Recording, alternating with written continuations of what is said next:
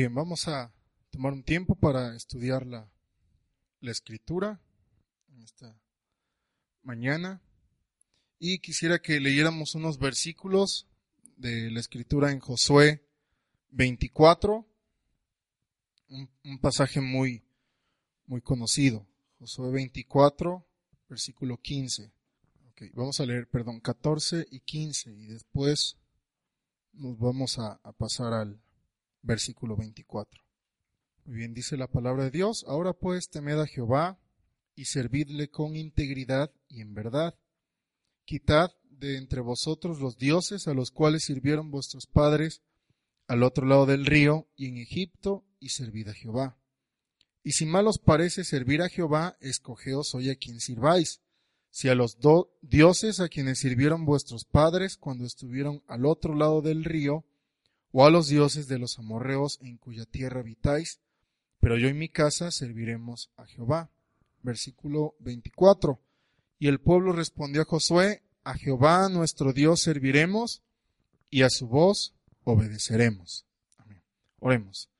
Señor, gracias por tu palabra, Señor, por la instrucción que nos das en cómo hemos de vivir eh, cada día de nuestra vida, eh, en toda nuestra vida, Señor, es una fe que es para cada área de nuestra vida, Señor una fe que no, que no es privada solamente, Señor, sino abarca todas nuestras eh, decisiones, todas las esferas de la vida, Señor.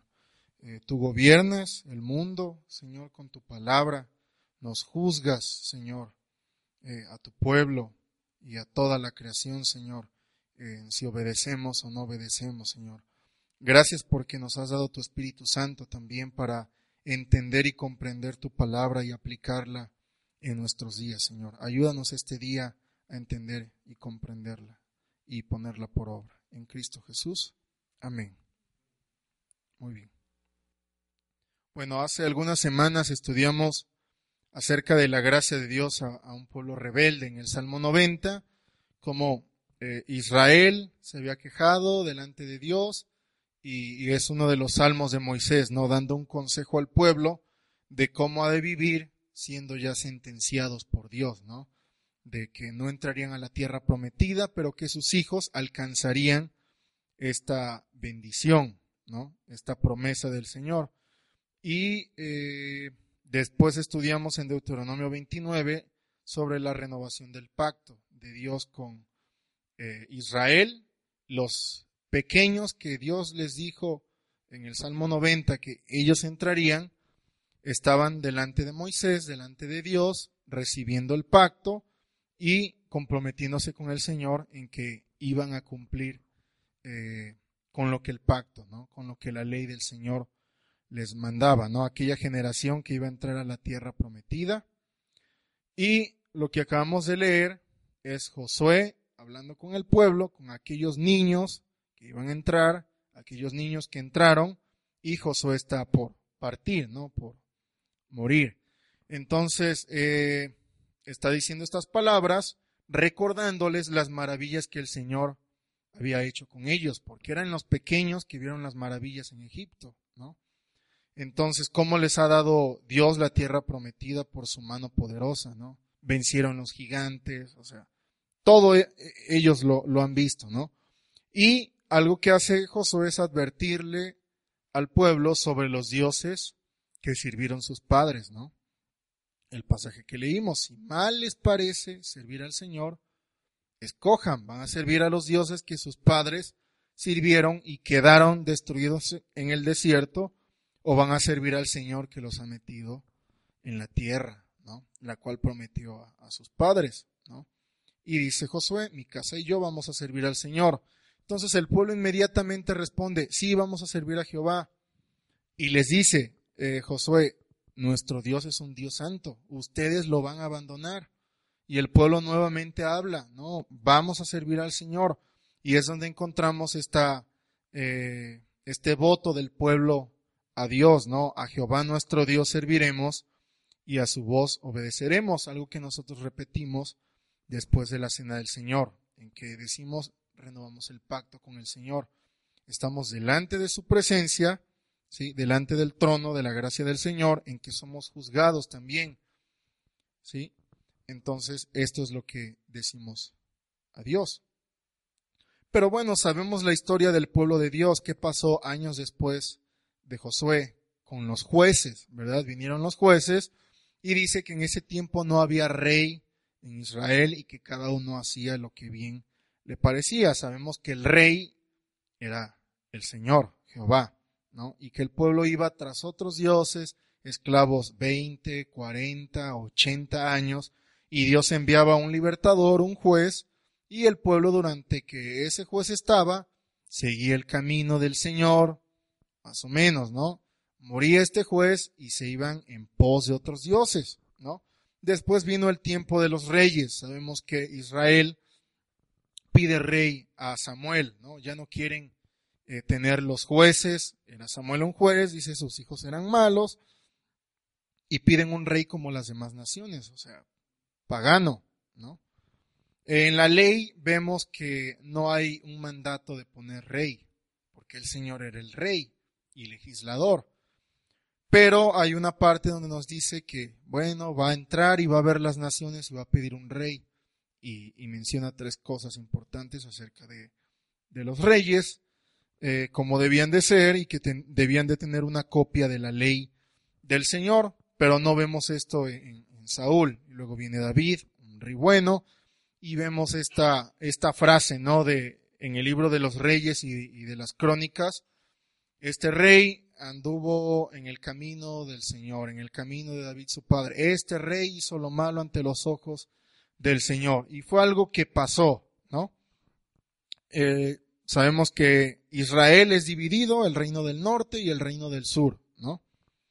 Y hoy vamos a meditar en uno de los sucesos en el reino del norte, en el tiempo del profeta Elías, durante el reinado de Acab. Y esta historia la encontramos en el primer libro de los Reyes, en el capítulo 17. ¿sí? Introduce eh, la historia de Elías. Este capítulo no se habla antes de Elías, sino hasta aquí, en el capítulo 17 nos habla de Elías llegando y dando eh, una palabra de juicio sobre eh, la nación de Israel en el norte, ¿no? Y este juicio consistía en sequía, ¿no? Por unos años no habría lluvia ni rocío, ¿sí? Pero ¿por qué vino la ira de Dios sobre esta generación? Porque es un juicio muy fuerte, imagínense, sin agua durante tres años y medio, ¿qué iba a pasar con los alimentos eh, del campo, los animales? ¿Sí? Iba a ser algo eh, muy difícil. Pero el por qué vino la ira de Dios sobre esta generación lo encontramos en el capítulo anterior, el capítulo 16. Al final, en el versículo 30, eh, 31, por ahí nos dice que Acab, hijo de Onri, hizo lo malo ante los ojos de Jehová. Él fue puesto por rey después de su padre Omri. Y dice, más que todos los que reinaron antes de él, porque le fue ligera cosa andar en los pecados de Jeroboam, hijo de Nabat. O sea, le fue muy fácil cometer pecado. ¿Sí? Y nos dice que tomó por mujer a Jezabel, hija de Ed Baal, rey de los Sidonios, y fue y sirvió a Baal y lo adoró, e hizo altar a Baal en el templo de Baal que él edificó en Samaria. Que sabemos que Samaria fue la, capital del reino del norte, ¿no? Hizo también Acab una imagen de acera, haciendo así Acab más que todos los reyes de Israel que reinaron antes que él, para provocar la ira de Jehová, Dios de Israel. O sea que todo lo que él hizo fue para provocar la ira del Señor, llevar al pueblo a esta idolatría, adorar a dioses falsos, específicamente a Baal, ¿no? que entendemos que era como el Señor para este pueblo. Entonces el pueblo sin duda fue tras Baal, siguiendo el ejemplo de su gobernante, de su rey, pensando también que adoraban al Dios verdadero. Era una clase de sincretismo, ¿no? Pensaban que aún en el templo adoraban al Señor cuando adoraban a Baal o, o había alguna imagen de acera presente, ¿no? Entonces el pueblo buscaba en Baal lo que solo Dios puede dar, muy similar a lo que sucede en nuestro tiempo, cuando el pueblo busca en el gobierno, en el Estado, lo que solo Dios eh, puede dar. Sí, esta semana eh, uno de los estudiantes escribió acerca de un pensamiento o de algo que escribió el, presidente de México sobre el papel del gobierno ¿sí? hacia las personas, en proveerle, dice, desde que nacen hasta que mueren, educación, ¿sí? salud, todos los derechos básicos. Y así piensa la gente, ¿no? Este es el papel del gobierno, proveernos todo, que no falte nada para su pueblo, ¿sí? Así pensaba Israel, ¿sí? Por eso el juicio de Dios, yo soy el que da todo, el que provee el alimento, ¿sí? El que hace llover. Entonces fue un juicio muy duro, ¿no? El pueblo servía a estos dioses falsos, a Baal, ¿sí? Durante este tiempo Dios proveyó a Elías el alimento por medio de un cuervo, es lo que leemos, ¿verdad? En, la historia, es interesante, un animal alimentando a, Elías, llevando, eh, aún creo carne, ¿no? En este arroyo donde él estaba. Y después Dios eh, proveyó Elías por medio de una viuda, ¿no? La viuda de Sarepta, de Sidón. Y después de todo esto que sucedió, ¿sí? Eh, el tiempo que estuvo Elías, porque Dios le dice, vete, ¿no? Porque te van a buscar para que ruegues a mí, ¿no? Que Dios haga llover, ¿sí? Entonces Dios quita aún la, eh, esa gracia, ¿no? De buscar un profeta de Dios como algunos reyes malos hicieron, ¿no? Buscaban un profeta de Dios a ver qué dice el Señor, ¿no? Entonces, eh, después de todo esto, Dios envía a Elías a mostrarse a Cab, ¿sí? Acab había buscado a, Elías, dicen, muchas naciones. Y se nos dice que Acab, en el capítulo 18, y su mayordomo fueron a buscar eh, agua, ¿no? Por todo el país. Y no hallaron nada. El rey se dio cuenta qué terrible era el juicio bajo el que estaba toda la nación. Y nos dice que fue con su mayordomo. El nombre de su mayordomo era Abdías. Y se nos dice de Abdías que era temeroso de Jehová. Interesante que habla acerca de un siervo, de el mayordomo, el administrador de Acab como una persona temerosa del Señor. Aquí se nos dice algo terrible de la situación de Israel también. Jezabel destruía a los profetas del Señor. ¿sí? Eh, Abdías era temeroso del Señor en que guardaba, protegía a los profetas del Señor y les daba el sustento, el pan y agua en este tiempo de escasez, imagínate, ¿no? Y Jezabel hacía todo lo contrario, ¿no? Los destruía, les quitaba el sustento. Eh, los sacerdotes y los levitas estaban en Jerusalén, no estaban en el reino del norte, porque en el sur, en Jerusalén, estaba el templo. Entonces Dios lo que hizo fue levantar a estos profetas. Estos leían, exponían la, ley del Señor en reuniones privadas, ¿sí? porque el culto y la adoración era a Baal. ¿sí? Eh, también en familias ¿no? que conservaron su integridad, enseñaban a las personas a vivir bien y a mantenerse cerca del Dios de Israel. Entonces Dios estaba guardando un remanente aún en el reino del norte, ¿no? un pueblo que no se contaminó, personas que no rindieron culto a Baal, aún dentro de la casa de Acab vemos esto. Al respecto de lo que hacía Jezabel, un comentarista dice, Jezabel intentó extirpar y dar muerte a muchos de los profetas, que eran tanto una calamidad pública como una iniquidad pública, y amenazaron la ruina absoluta de los pobres de la religión en Israel. Los pocos que escaparon de la espada fueron obligados a fugarse y se escondieron en cuevas donde fueron enterrados vivos y aislados. O sea que fue una persecución hacia los que predicaban la, religión verdadera, ¿no? Eh, en base a la ley del Señor. Muy similar, ¿no? A lo que hemos visto en la historia del pueblo de Dios, aún eh, en el primer siglo, ¿no? De la iglesia cristiana, cómo fue perseguida la iglesia por muchos emperadores del imperio romano. Al final triunfó ¿no? el Señor, así como en esta historia eh, sucederá. Aunque Abdías sabía todo esto, él fue fiel al Señor y escondió a cien profetas ¿sí? del Señor y los sustentó. No solo los escondió, sino les proveyó lo necesario para soportar en la, en la sequía. ¿sí? Pero lo que llama la atención es como alguien tan malo, tan perverso como, como Acab, lo haya tenido como administrador de su casa. No sabemos hasta dónde le era permitido Acab ¿no? la administración. Pero es algo que vemos en la escritura, lo vemos en José, en casa de Potifar, y luego eh, ante el faraón, ¿no? Solo el faraón era mayor que, José. Pero vemos esto, otro personaje en la escritura es Daniel, ¿no? Con el rey Nabucodonosor, el rey Darío, y es la pura gracia del Señor con su pueblo, con el remanente, porque en cierta forma tienen influencia. Esther, sí, también eh, con el rey persa, ¿no? Medo persa. Es la gracia del Señor también para eh, proteger a su pueblo. Lo usa. Así también hubo santos en la casa de Nerón. Pablo menciona en sus cartas, ¿no? Y vemos la gracia del Señor para sus siervos en que les provee ¿sí? sustento en medio del mal. Como a estos profetas, Dios usó a Abdías, una persona influyente en el reino de Acab. Entonces Acab y Abdías recorren el país y ven qué terrible era la hambruna. Entonces Acab busca una solución para el mal, busca arroyos, hierba para sus animales, pero nunca piensa en buscar al Señor y nunca reconoce que el mal y el juicio que está sobre la nación es por causa de la desobediencia, ¿no? sino que va a ver qué encuentro, ¿no? ¿Qué tengo a la mano para poder lidiar con este, esta hambruna?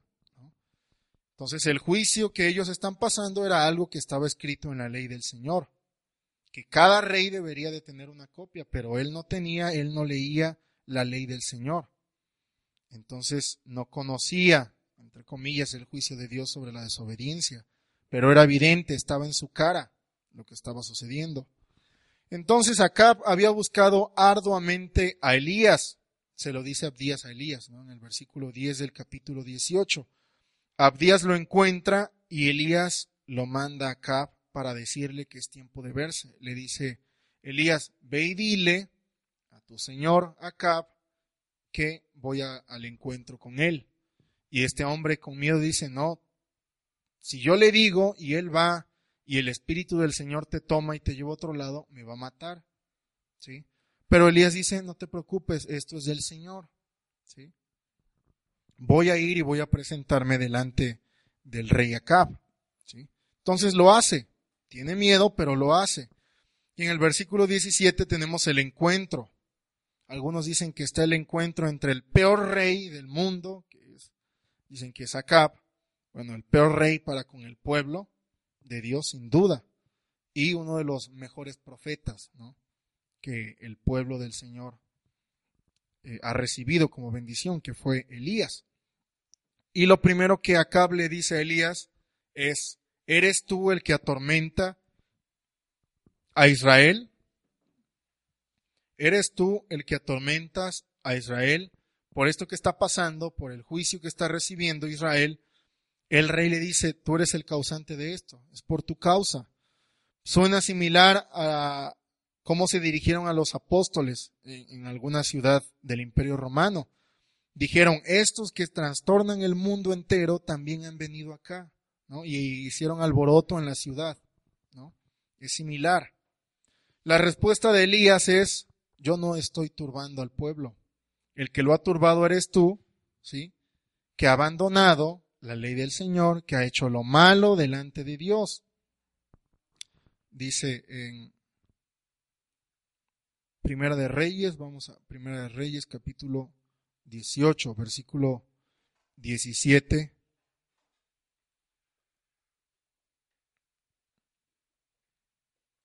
Primera de Reyes 18, 17 dice, cuando Acab vio a Elías le dijo, ¿eres tú el que turbas Israel? Y él respondió, yo no he turbado Israel, sino tú y la casa de tu padre, dejando los mandamientos de Jehová y siguiendo a los Baales, ¿sí? Siguiendo a otro Señor. Esta es la respuesta de, Elías. Elías está diciendo, como profeta mi papel es advertir sobre los juicios del Señor y llamar al pueblo al arrepentimiento. Ese fue su papel. ¿sí?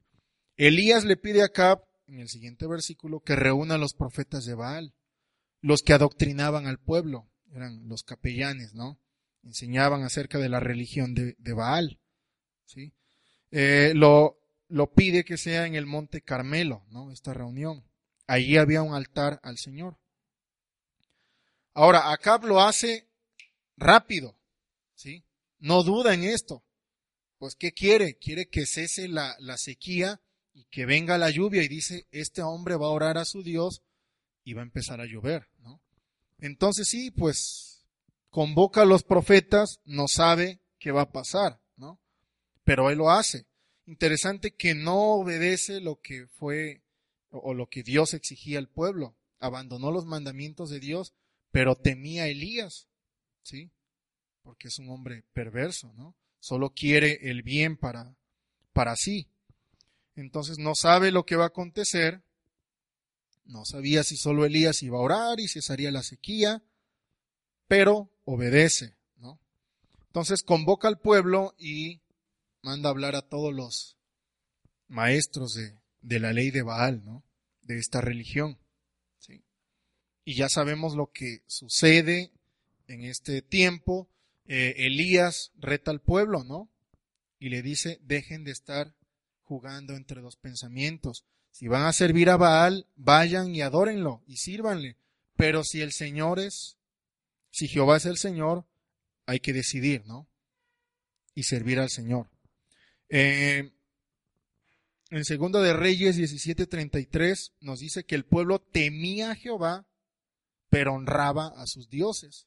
Ser una manera de sincretismo, lo vemos hoy en día también según la costumbre de las naciones de donde habían sido trasladados. Así hacía el pueblo, temía a Jehová, pero adoraba, honraba a sus dioses. Y es mucho de lo que vemos hoy dentro del pueblo cristiano. Temen a Dios en cierta forma, pero honran autoridades perversas y hacen conforme a lo que ellas mandan. Y dicen, son puestas por Dios como si están por encima de la ley suprema, de la ley del Señor. Pero aquí nos hace recordar lo que Elías dice, las palabras de Josué que leímos al principio. Escogeos hoy a quien sirváis. Si a los dioses a quienes sirvieron vuestros padres cuando estuvieron al otro lado del río, o a los dioses de los amorreos en cuya tierra habitáis, pero yo en mi casa serviremos a Jehová. De esa manera llega Elías con el pueblo. Escojan a quién van a servir. ¿Sí? Elías restaura el altar antes de hacer su sacrificio, de hecho no hace su sacrificio en el altar de, Baal, ¿no? Para insinuarles que no estaba dispuesto a introducir ninguna religión nueva, sino a revivir la fe y la adoración del Dios de sus padres y reducirlos a su primer amor, a sus primeras obras. Es lo que hace Elías, lo que les insinúa con restaurar el altar de Jehová que estaba ahí, ¿no? destruido. Y sabemos lo que acontece, ¿verdad? La burla de, Elías, de dónde está su Dios, no está durmiendo o está de vacaciones, ¿qué pasa? Y sabemos, ¿no? El Señor envía fuego sobre el altar de Elías y el pueblo decide. Hasta aquí parece que se ha reformado el pueblo en decir Jehová es Dios porque fue el que hizo eh, descender fuego del cielo. ¿sí? No creía la palabra de Elías hasta ahorita.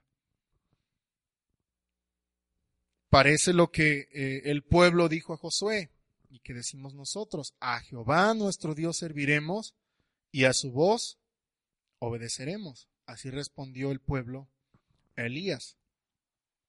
¿Qué pasa con los profetas, con los capellanes, con los que adoctrinaban al pueblo de Israel? ¿Qué pasó con ellos? Bueno, ahora esta es la nueva religión que hay que enseñar, la religión de Jehová. No, es una reforma radical, ¿no? Lo que hace Elías con los profetas de Baal, ¿no? ¿Qué hace con estos hombres? Los mata, ¿verdad? Los decapita, que eran profetas de Baal y de Acera. ¿Por qué fue tan duro Elías. Él simplemente cumplió con la ley del Señor. ¿Sí? Estos fueron los que llevaron al pueblo, imagínate, tres años y medio de sequía. Es como lo que aprendimos en Nemías acerca de eh, el día del Señor y el reposo. Pensaron y dijeron, ¿cuántos años estuvimos en el cautiverio por no dar reposo a la tierra, por no eh, guardar el día del Señor? No vamos a permitir más esto. Y fue muy duro cuando regresaron de la esclavitud. Entonces, ahora está siendo muy duro Elías, bueno, fiel en realidad y justo con lo que está haciendo. Por mandato del Señor, dio muerte a todos ellos. Todo el pueblo, viendo esto, se postraron y dijeron, Jehová es el Dios, Jehová es el Dios. Entonces Elías les dijo, prended a los profetas de Baal para que no escape ninguno. Y ellos, el pueblo que gritó y que reconoció al Señor, los llevó Elías al arroyo de Sison y allí los degolló. Entonces Elías dijo a Acab, sube, come y bebe, porque una lluvia grande se oye. Contento, ¿no? Ahora Acab obedeció al profeta así, ¿sí? Por la maravilla que vio, pero su mente y su corazón no estaban reformadas para tomar y abrazar la ley del Señor. ¿sí? Pero ¿qué fue lo que sucede después de una gran victoria con Elías. Acab dio a Jezabel la nueva de todo lo que Elías había hecho y de cómo había matado espada a todos los profetas. Entonces envió Jezabel a Elías un mensajero diciendo, Así me hagan los dioses y aún me añadan, si mañana a estas horas yo no puesto tu persona como la de uno de ellos. Viendo pues el peligro, se levantó y se fue para salvar su vida, y vino a Berseba, que está en Judá, y dejó allí a su criado. Entonces, después de esta gran victoria, viene una amenaza, y Elías teme y huye. Y sabemos un poco de la historia cuando el ángel del Señor viene y lo anima y le dice, yo he guardado un remanente ¿sí? que no ha doblado su rodilla delante de Baal. Elías respondió al ángel, capítulo 19, versículo 10, he sentido un vivo celo por Jehová, Dios de los ejércitos, porque los hijos de Israel han dejado tu pacto. Es un celo que se acepta, ¿no? El enojo que tiene Elías. Han derribado tus altares y han matado a espada tus profetas, y solo yo he quedado y me buscan para quitarme la vida. Abdías había hablado con Elías y le dijo, ¿no te han hablado acerca de mí como he protegido a cien profetas y los he sustentado? los profetas que enseñaban la ley del Señor. ¿Sí? Él le dijo, sal fuera y ponte en el monte delante de Jehová. Y aquí Jehová que pasaba y un grande y poderoso viento que rompía los montes y quebraba las peñas delante de Jehová, pero Jehová no estaba en el viento. Y tras el viento un terremoto, pero Jehová no estaba en el terremoto. Y tras el terremoto un fuego, pero Jehová no estaba en el fuego. Y tras el fuego un silbo apacible y delicado. Y cuando lo oyó Elías, cubrió su rostro con su manto y salió y se puso a la puerta de la cueva. Y aquí vino a él una voz diciendo, ¿Qué haces aquí, Elías?